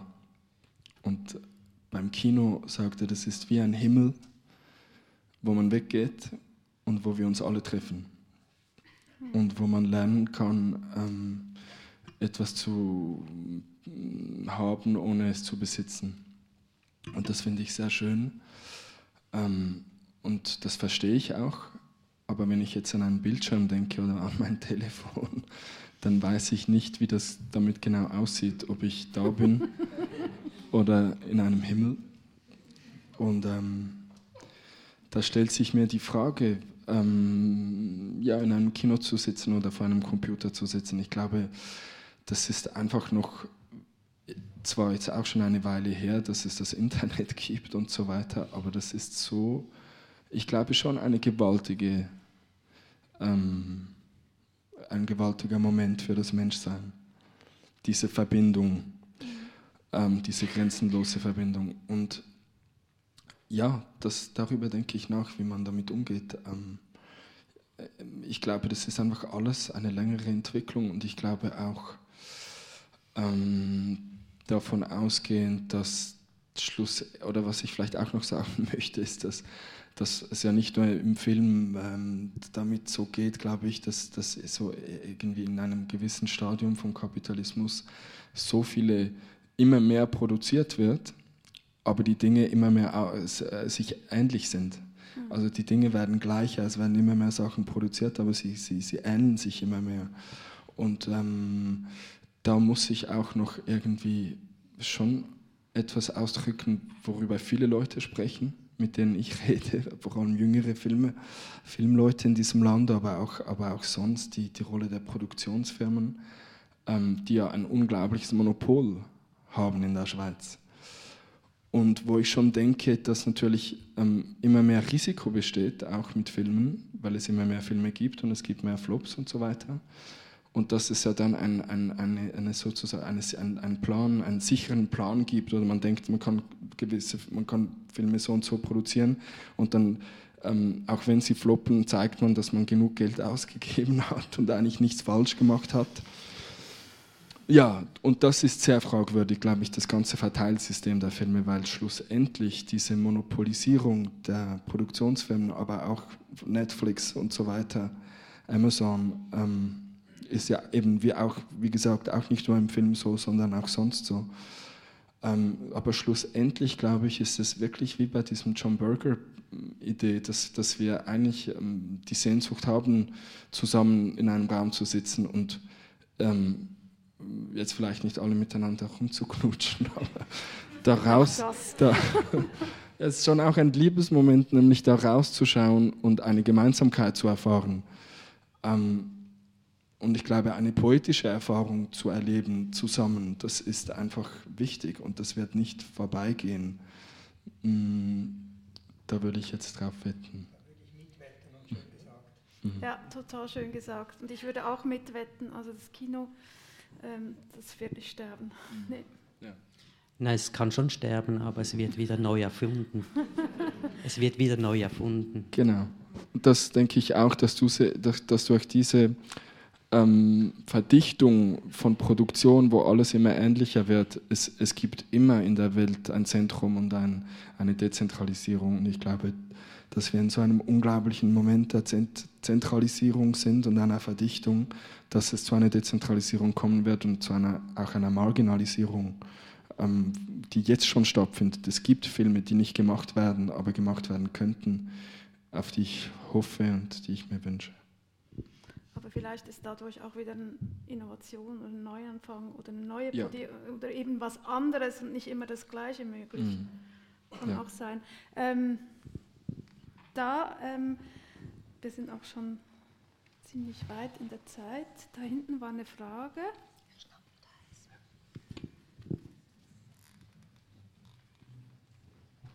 Ähm, man muss immer aufs Mikrofon warten, weil das aufgezeichnet wird und sonst hört man das nicht. Ähm, hallo, ich habe eine Frage betreffend Kommunikation. Ähm, meine Frage ist ja, mh, mm, der Nikolas hat vorhin die Musikbranche äh, genannt und zum Beispiel in der Musikbranche gibt es jetzt tatsächlich Fälle, wo über TikTok, vor allem über TikTok, aber vielleicht auch Insta und Twitter, äh, Musikgruppen von null bis auf die Spitze katapultiert wurden innerhalb relativ weniger Zeit sind Leute zu Riesenstars geworden und haben extrem viel Songs verkauft online. Und ich frage mich, gibt es in der Filmbranche Beispiele, wo diese Kommunikation wirklich gut funktioniert hat, vor allem internationale? Und es ist tatsächlich so, dass wenn man in der Filmbranche in der Schweiz so die Followers auf Insta anschaut und die Klicks und die Views auf Insta, ist es völlig absurd tief. Alle sind absurd tief. Ich weiß von Kids, die 16, 17, 18 sind, die irgendwelche Clips schauen, Clips produzieren selber. Sie halten sich überhaupt nicht für wichtig, aber der Standard ist so, wenn ich nicht 10k habe Viewers, dann bin ich gar nichts. Und bei 50k bin ich langsam cool, aber die richtigen coolen sind 100k. Und die Sache ist aber, diese 100k Leute, die sind gar keine Stars. Das sind einfach in dieser kleinen Szene sind die, die, die man schaut. Und wenn man diese Zahlen hört, 20k, 100k, 50k, und man schaut, was für Zahlen man selber, ich mache das Videox-Festival, kriegt von Views und Followers hat, dann ist es völlig absurd. Man ist völlig in einer anderen Welt. Und ich frage mich, ob es Beispiele gibt international, wo die Kinowelt es geschafft hat, in diese Bubbles reinzukommen und tatsächlich Filme irgendwo hin zu katapultieren, dank diesen digitalen Insta, TikTok, Twitter oder was für Plattformen auch immer. Bist du? Also ich möchte nur etwas sagen zu, also was ich erlebe, ist es eher, dass es umgekehrt ist, dass Leute, die sich irgendwo eine Gefolgschaft ähm, gemacht haben auf Instagram oder mhm. TikTok oder irgendwo, dass die dann in den Film kommen oder die einen eigenen Film produzieren und so, dass dieser Film dann, also irgendwie, ich weiß nicht, denke ich jetzt irgendwie an Crazy Rich Asians oder so, also Filme, die dann eine Relevanz kriegen, weil da Leute drin sind, die eine große Gefolgschaft haben. Ja, oder gerade der Titel, den, den wir jetzt spielen mit euch zusammen, Everything, Everywhere. Ja, everything, ja genau. Also vielleicht ganz kurz äh, als, als Produzentin, also was ich gerade mache, ich entwickle ein Langspielfilmdebüt von einer jungen Londonerin, ähm, die gerade einen Kurzfilm gedreht hat, der ganz gut in den ganzen Nachwuchs- und Kids-Festivals spielt um die Welt. Und gleichzeitig hat sie angefangen, wöchentlich einen ähm, Comedy-Monolog auf TikTok zu stellen, ähm, so, im, so ein bisschen traurig, lustig, lustig, traurig, ähm, Generation Z. Und äh, sie hat jetzt gerade beim, beim kürzlichen Monolog, den sie online gestellt hat, 700.000 Views gehabt. Und ähm, wir hoffen natürlich, dass wir das dann, dass wir ihre junge Zielgruppe, was ja auch so ein Thema ist, wie kriegt man jetzt die jüngere Generation ins Kino und nicht nur die Älteren, die sich immer noch nicht getrauen, zurück ins Kino zu kommen wegen der Pandemie, wie das kommuniziert wurde, dass es gefährlich sein soll im Kino, was einfach nicht stimmt. Und ähm, genau, also ich versuche sozusagen das aus, was, was sie, ihre Gefolgschaft, die sie von TikTok gerade bildet, dann auch für den Film zu nutzen und auch für die Bewerbung. Und die hat jetzt schon sozusagen eine, eine Followerschaft, die hoffentlich dann auch bei uns im Kino und wo immer er zu sehen wird, ankommen wird. Ich habe noch, ich, ich hab noch kurz zwei Gedanken. Also das eine ist, dass, dass wir in einem Land leben, das sehr äh, kulturell sehr reich ist und verschiedene Sprachen, verschiedene ähm, Kulturen verbindet. Und das ist ein, ein Privileg, und, aber das zeigt sich auch in unserem Filmschaffen ähm, und in, in, eben unserer Inspiration, also die, die Roman, die aus, mit dem, äh, mit dem, dass da französische Medien gelesen werden und, und in, in der Deutschschweiz deutsche Medien und so weiter. Also das ist eine spezielle Situation. Und deshalb ist unser Filmschaffen auch sehr viel, das, ich beziehe das vielleicht auch noch auf die Follower, also wieso, dass die so tief sind, ja, äh, wir sind auch ein kleines Land und dann ist eben vielleicht ähm, 5000 erreicht man vielleicht schon die relevanten Personen. Ähm, und dieser Reichtum des Landes mit verschiedenen Sprachen und verschiedenen Einflüssen, das ist eigentlich einzigartig und das zeigt sich dann eigentlich auch an den Filmfestivals, dass wir dort sehr präsent sind, eigentlich überpräsent im Vergleich zu anderen kleinen Ländern.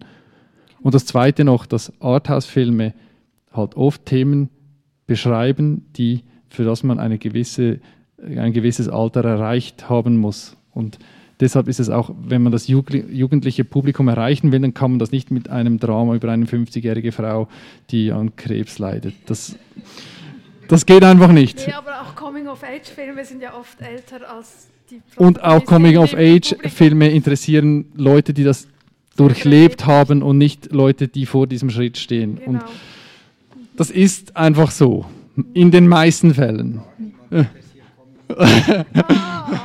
und es gibt Ausnahmen, aber ja, und ja. deshalb muss man sich dann eher überlegen, wenn man jüngeres Publikum, ja, dass man vielleicht, ja, ich glaube, ich habe das Aber verstanden. der Kinderfilm, der läuft ja konstant gut, habt ihr vorher gesagt.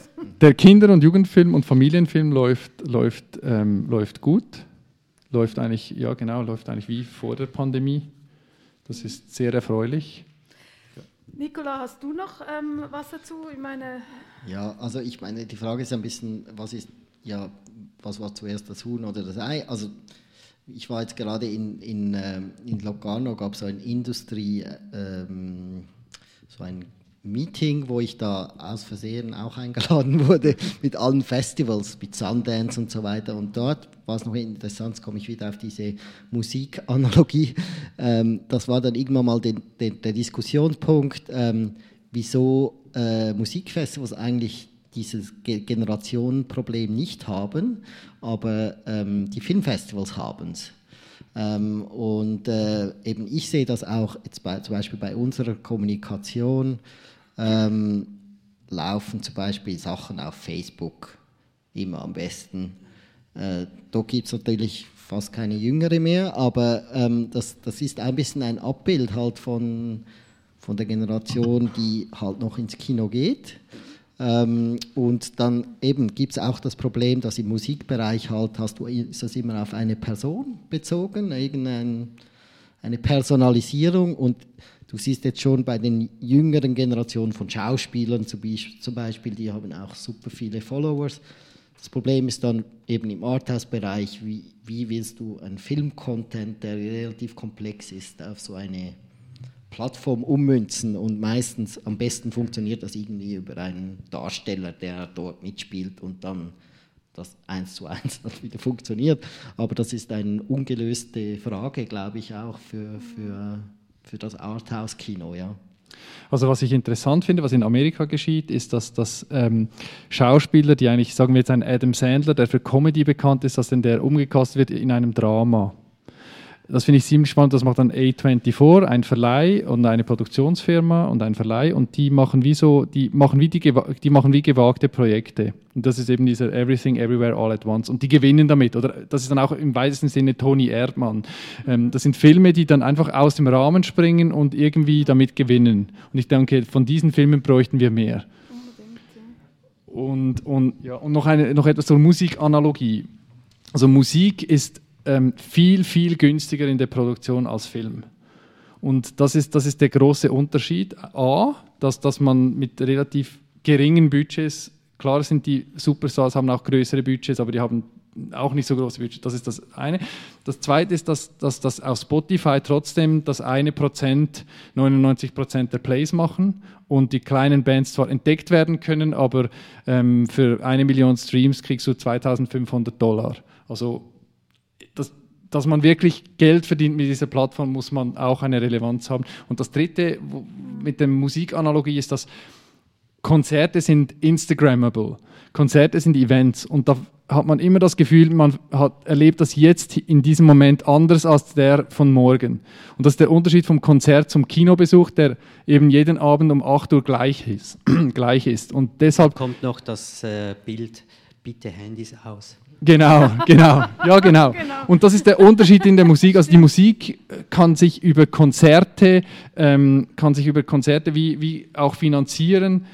Ich glaube, vielleicht die Topstars über, über, über Spotify aber die haben dann auch alle ihre Parfüme, wo dann die Labels noch ähm, daran verdienen und so weiter. Das schon längst, dass es die Konzerte sind und, und deswegen haben ja auch die Musiker während der Pandemie genauso also, gelitten. Ne? Ja, genau. Also da, man kann da Sachen rausziehen, sicher für, für, für, die, für, die, für die Filmbranche, aber es gibt mhm. auch klare Unterschiede, die dann eben den Unterschied auch machen. Genau.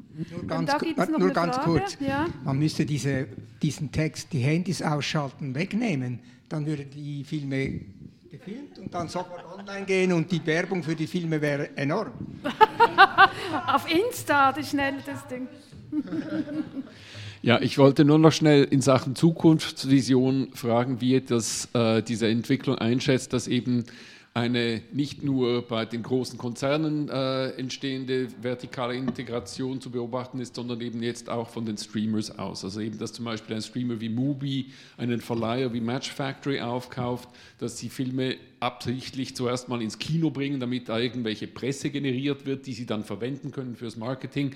Und auch dann an, auf einer leicht anderen Ebene, dass ein Netflix Bridgerton-Bälle veranstaltet, um da irgendwie doch auch eine Eventisierung ihrer sehr, sehr digitalen Produktion hinzukriegen. Also irgendwie versuchen die Streamer dann doch wieder gewissermaßen in die analoge Welt zurückzuspielen. Und das ist für euch eine, erst recht natürlich eine fiese neue Form von Konkurrenz.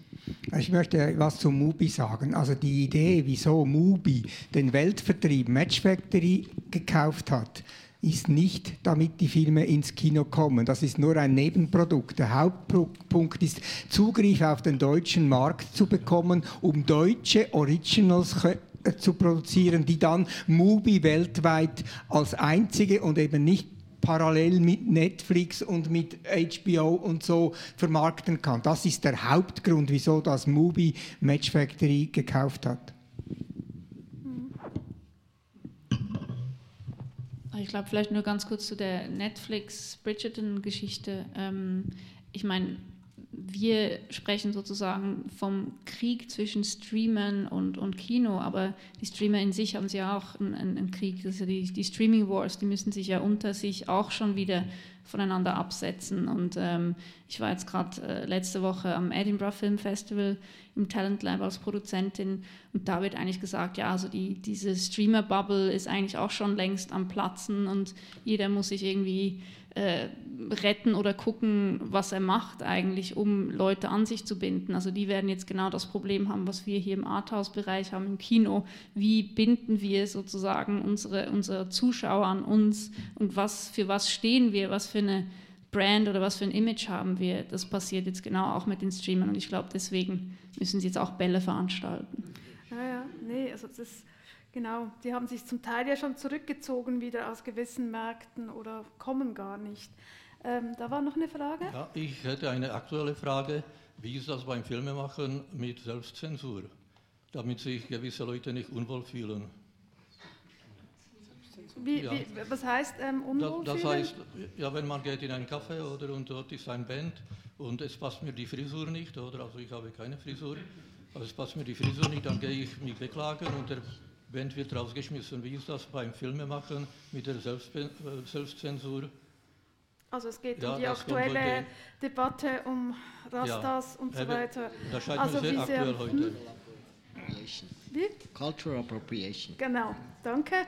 Cultural Appropriation. ich bin kein Filmemacher. Oder um Winnetou. Also das war ja ein Filmbeispiel, gerade was im Moment sehr diskutiert wird, der junge Winnetou ähm, bei dem ähm, der im Moment im Kino läuft und ähm, ein Buch dazu jetzt gerade aus dem Verkehr gezogen wurde, weil man so nicht mehr mit darüber sprechen kann oder sollte, sagen die Leute. Möchtest du was dazu sagen? Du musst nicht, ist, nur, nicht nur, ja, weil du Filmemacher bist. Mag, mag jemand von euch etwas dazu sagen? Das ist unter meinem Niveau, diese Diskussion.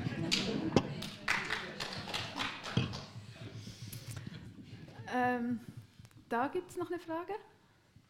Ja, also ist jetzt vielleicht ein bisschen grundsätzlich, aber ihr habt jetzt sehr viel darüber gesprochen, halt wirklich, was alles im Umbruch ist und, und ähm, was die großen Herausforderungen sind und auch zum Teil Instrumenteforderungen, was man, was man halt tun könnte, um die Situation ein bisschen zu verbessern. Und ähm, ich weiß, ihr seid auch alle irgendwie äh, mit, dem, mit dem Alltag, mit den alltäglichen Problemen beschäftigt, aber im Titel dieser Veranstaltung hieß es auch Visionen.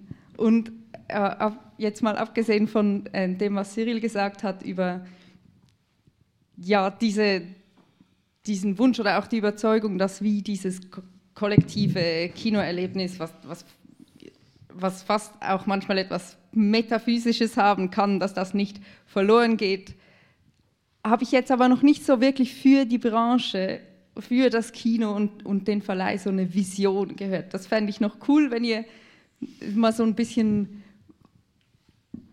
mehr losgelöst vom Alltag eine irgendwie Vision formulieren könntet, ähm, wohin es gehen könnte. Mhm.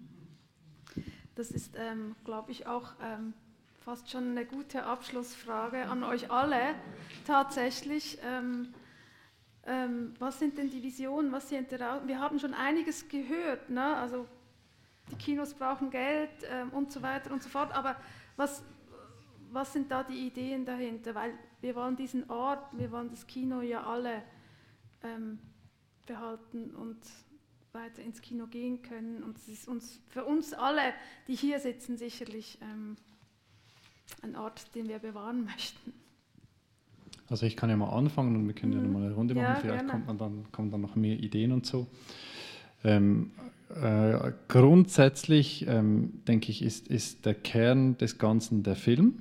Und der, das Wichtigste ist, dass wir ähm, die Möglichkeit schaffen, dass interessante Filme entstehen und dass, dass diese auch, ähm, dass, dass sei das Geld, ähm, sei das Raum, sei das in der Entwicklung und so weiter, dass diese machbar gemacht werden, dass, dass relevante Geschichten erzählt werden und diese dann auch ähm, den Weg finden, dass die gesehen werden.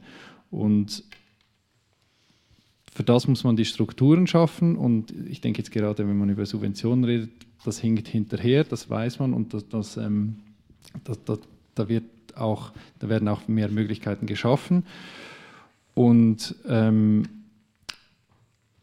dann, wenn der Film da ist, dann, ähm, dann denke ich jetzt für, für, für mich als Verleiher stellt sich dann die Frage, ähm, wie ähm, wie bin ich daran beteiligt, also was ist mein Teil davon und wie kann ich diesen Film portieren, das ist dann wieder das Kuratieren? Und da sehe ich meine, eine wichtige Rolle, diese Rohdiamanten oder dann Perlen zu finden und diese dann quasi zu schleifen und dann eigentlich uns, ähm, an den nächsten weiterzugeben. Das ist so die große Vision jetzt. Ich glaube, das Kuratieren ist ja auch ein wichtiger Begriff, den hatten wir auch, ähm, haben wir vorher im Vorgespräch schon gesprochen, weil was man ja auch sagen muss, die Kinos sind in der Krise, ähm, das Verleihgeschäft ist schwierig, aber es wird mehr denn je produziert. Es gibt ja mehr denn je Filme überhaupt oder, oder Filme oder audiovisuelle ähm, Erzählungen, wenn man so sagen Und jetzt will. die aktuelle Vision, also wir haben ja auch in der Krise, haben wir dann zum Beispiel mit diesem Film-Livestreaming, haben wir versucht, das Erlebnis das war jetzt unser Ansatz, das Erlebnis Premiere in den virtuellen Raum zu heben und haben dann ähm, Veranstaltungen gemacht, wo wir eine, wir haben, wir von der Filmkopie haben in den Film eingeführt, haben dann den Film gezeigt und haben dann noch ein Gespräch organisiert und die Leute konnten da mitchatten oder konnten dann zu, sogar in den Zoom-Call reinkommen und konnten die Fragen direkt stellen. Das war jetzt unser Ansatz. Oder zum Beispiel jetzt beim Känguru haben wir dann eine Übertragung gemacht, noch nach Basel, nach Bern, nach Biel, und nach Chur haben wir Kinos angeschlossen, die konnten dann diese Lesung übertragen. Also da gibt es Ansätze. Für viele andere Verleiher ist im Moment die Vision, eine eigene Streaming-Plattform zu bauen. Die schießen eigentlich aus dem Boden wie, wie, wie, Pilze und auch im Ausland, auch heute wieder eine Anfrage von einem deutschen Verleiher, der eine Plattform bauen will. Das ist jetzt eine kurzfristige Vision. Also ähm, da gibt es Visionen, genau. Und da muss man sich fragen, dann, wie ist das ist, ist, ist eine Form, dass Filme auf ganz vielen Orten sind und dass es jeder hat einen kleinen Schnipsel davon und das gibt dann wieder ein großes Ganzes. Könnte ein Weg sein. Ähm, ist dann wieder vielleicht dann ist vielleicht vielleicht stellt, ist vielleicht wieder diese Struktur von Länderverleih stellt, ähm, ist dann das noch die richtige Form für jetzt gewisse Filme, die sich anders finanzieren und so weiter. Also da muss man sich umdenken. Das geht dann wieder in, vielleicht mehr in die Frage ähm, eben wer besitzt die Rechte oder Eigentum am Film. Genau. Mhm. Felix. Also ich glaube, glaube dass der Filmverleih sich nicht einfach neu erfinden kann. Aber die Filmverleiher müssen sich so aufstellen, dass sie alle möglichen Arten von Auswertungen selber beteiligt sind daran. Also da, du kannst nicht nur Kinoverleih sein, du kannst nicht nur Streamerverleih sein, du musst dich auf allen möglichen Möglichkeiten der Auswertung musst du aufgestellt sein. Und das ist die, meiner Meinung nach die Zukunft von, vom Verleih. Bei den Kinos ist das, da kann der Frank natürlich nachher was sagen, bei den Kinos ist das nicht ganz so einfach. Sie sind ein Veranstaltungsort. Und da sehe ich schon, dass wahrscheinlich wir nicht auf die Besucherzahlen zurückkommen, die wir vor der Pandemie hatten und schon gar nicht, wie wir sie in den Nullerjahren hatten. Und da gibt es wahrscheinlich eine Bereinigung, da werden gewisse Kinos zusammenschließen, gewisse werden sich ähm, werden zumachen müssen und dann müssen die Verbleibenden sich finanziell so aufstellen, dass sie überleben können. Andere Lösung sehe ich nicht. Ja. Aber das ganz Zentrale ist, wir müssen eine, und da sind wir, denke ich, gut aufgestellt, man muss schauen, dass in der Schweiz für die anderen Länder können wir nicht sprechen, gute Filme produziert werden. Da müssen, da müssen Autoren anständig bezahlt werden, da müssen Regisseure Chance haben, Filme zu produzieren, die dann halt für den Kübel sind, wenn sie nicht richtig geworden sind. Mhm. Aber sie müssen machen können, weil sonst werden sie äh, in zehn Jahren zwei Filme gemacht haben und da haben sie eben zu wenig gelernt. Mhm. Also ich finde auch für jetzt noch, für, genau, ich finde, das ist noch, um zusammenzufassen, ich finde, die Vision für den Verleih muss sein, dass er an allen Rechten beteiligt sein kann, auch wenn es weitere Auswertungsformen gibt. Also dass das wie so diese, das, weil die, die, der Kern des Verleihs ist, ist der Lizenzhandel, jetzt hart gesagt, und die, das Marketing, also die, de, den Film quasi auszustatten und ihn zu positionieren. Und, für die, und, und ich denke auch, was eine Vision sein muss, dass möglichst viele Kinos überleben können. Das ist auch eine ganz wichtige Vision. Und auf dem Land gibt es viele ähm, Kinos, die, die dann durch die Gemeinde finanziert werden. Und, und da gibt es Ansätze, die, ja, die, die, die auch ähm, die, die man weiterverfolgen muss. Und, mhm. ja. ähm, Visionen, Lena, das Vision. ist, wir haben jetzt gerade die rechte Diskussion nur schnell angeschnitten, aber vielleicht.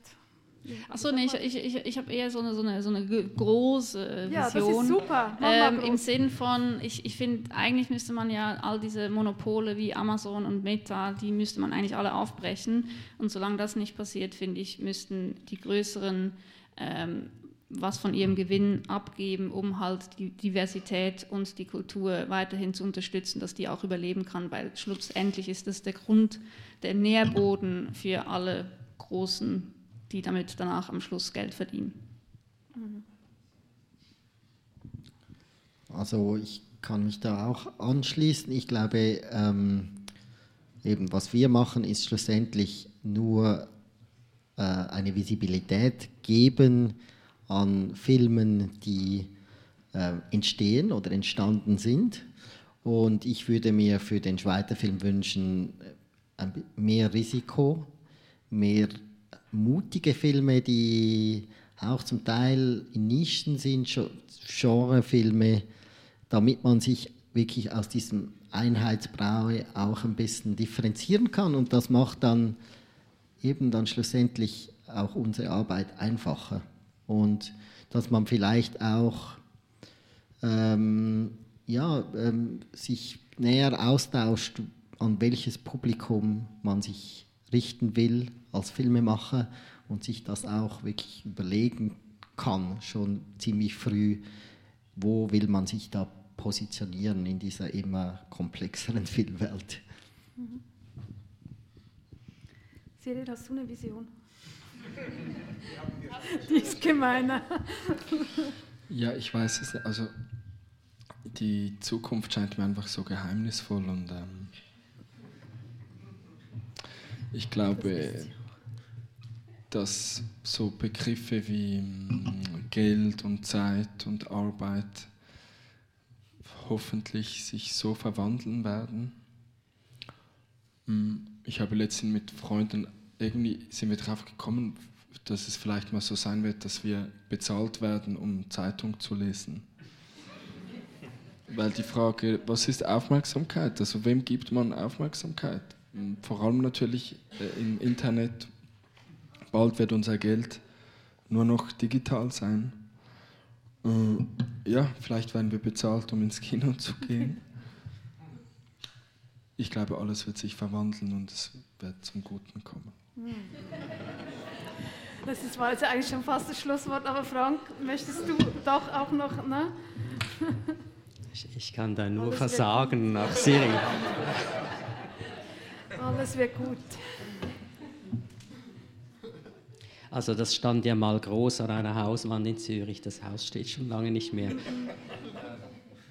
Das sind auch nur Aussagen. ähm, vielleicht noch ein Aspekt, äh, wenn wir von Kino sprechen, den wir gar nicht erwähnt haben. Kino ist ein Ort, ähm, an dem eine Gast, die hat eine Gastgeberinnenfunktion. Also das funktioniert nur, wenn sich die Leute, die da hingehen, auch willkommen fühlen. Und das gilt aber nicht nur für das Publikum, sondern auch für die Filme, die dort laufen. Also die Pflege der Filme ist wichtig, nicht nur die Kuratierung. Und der Ort an sich muss äh, ansprechend sein, muss gut geführt sein. Ja, ähm, ich habe zwischendurch ja mal ein bisschen einen Appell gestartet und ich klinge da nochmals ein, weil äh, ich kann nicht jetzt nur, nur Prinzip Hoffnung vertreten. Ähm, dafür braucht es Scheiße nochmals. Wir sind in einem System, in dem Geld Geld Dinge ermöglicht. Klar gibt es Strukturen in kleinen Orten, die äh, ehrenamtlich funktionieren. Die Identifikation ist dort eine andere, aber auch der Pace ist dort ein anderer. Da finden vielleicht zweimal in der Woche eine Vorstellung statt und da kann man äh, die Leute auch für Freiwilligenarbeit mobilisieren. Aber das geht in diesem Ausmaß nicht, wenn wir von den Kinos hier in der Stadt sprechen. Ja, und äh, geht ins Kino. Und weil die Leute ins Kino gehen, wollen und sollen, ähm, müssen wir diese Diskussion jetzt ja auch beenden, weil auch dieses hier ist ein Kino und ich ähm, bedanke mich bei euch allen, beim Publikum und vor allem bei euch allen. Es war äh, sehr schön und sehr spannend und ähm, wie gesagt, das ist unser Appell.